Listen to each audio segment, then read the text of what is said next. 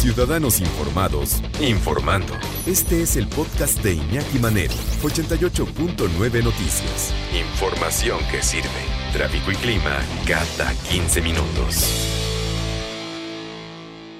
La baronesa Fabienne Claire Northump, mejor conocida como Amélie Northump, eh, escritora en, francés, es eh, el idioma en el cual ella se, se comunica, pero sí hay varios medios que dicen que nació en Kobe en Japón. Kobe es el lugar en donde viene la famosa carne, esa, los famosos bisteces de Kobe. Bueno, carísimos de París, por cierto, pero bueno, es otra historia. Pero sí, eh, nada más que ella nunca ha aclarado ¿ah? si es de Bélgica o es de Kobe, Japón también de repente excentricidades de la gente. Pero, pero mejor vamos, vamos al grano, más bien vamos al libro, porque vamos a, vamos a escuchar lo que nos tiene que platicar sobre Amelie Northumb y nos dejó de regalo la doctora Tamara Trotner, escritora, maestra en apreciación y creación literaria y doctora en investigación y creación literaria, que le mandamos un abrazo. Deseamos, donde quiera que esté, que esté en algún viaje en algún lugar del mundo. Adelante, Tamara. Hola.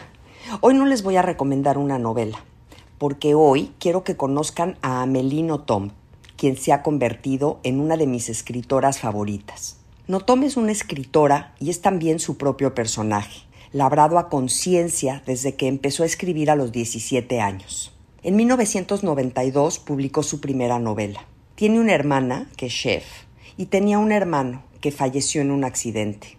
Nace con esta muerte su primera novela, Higiene del asesino, que redactó en solo tres meses. Mamá, estoy escribiendo algo genial, le dijo a su madre muy emocionada.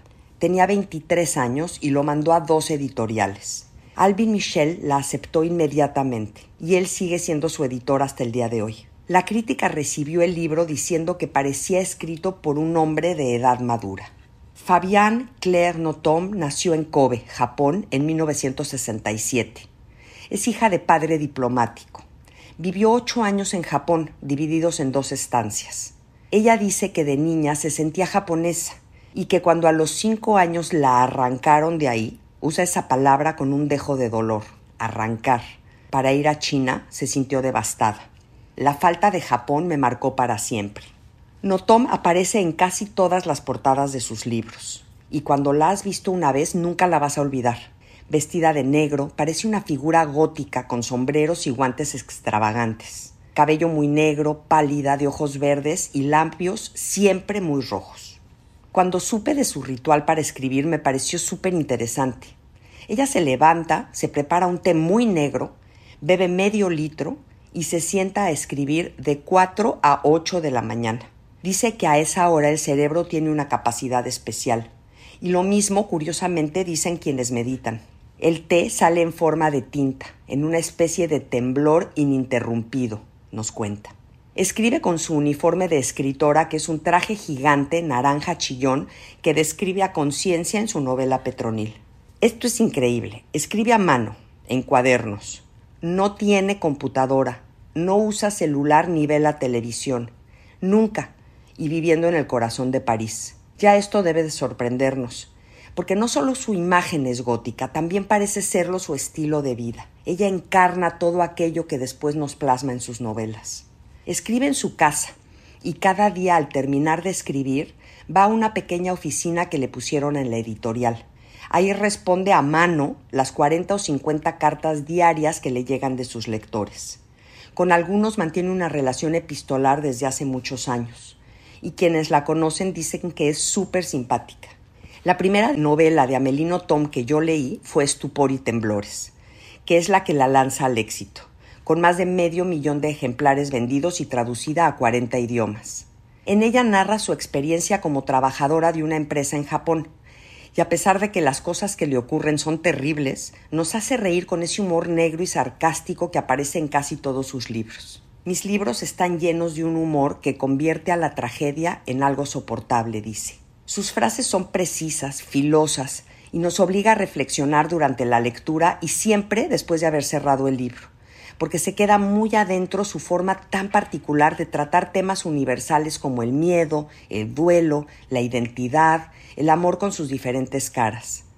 También habla de las fronteras, la anorexia, la muerte y en general de todo lo que conforma la vida, cualquier vida, nuestra vida.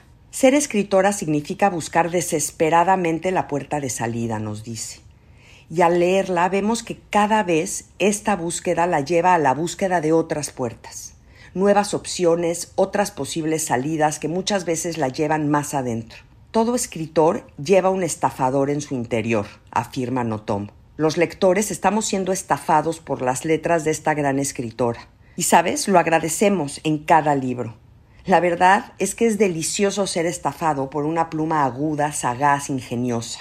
Ella dice que lo que busca no es contar una anécdota, sino crear una sensación. Y siempre lo logra. Nos cachamos leyendo con la quijada apretada, con la respiración entrecortada, con la angustia de un hombre acosado en un aeropuerto, con lo que siente un asesino al disparar en ambas sienes a una niña de 16 años, o lo que piensa una niña que se cree Dios, o un Dios que se presiente más humano de lo que quisiera. Nos da sed, nos da hambre, nos da miedo, nos enamoramos, recorremos calles y parques inmundos en cada novela de Amelino Tom. Escribir me procura una sensación física de un descenso interior, descender dentro de mí en un submarino que me permite explorar los extractos más íntimos no solo de mi personalidad, sino de toda personalidad.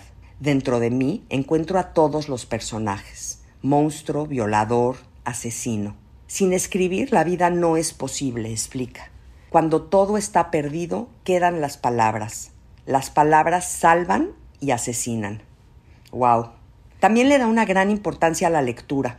No concibe a un escritor que no sea un gran lector. La verdad, yo tampoco.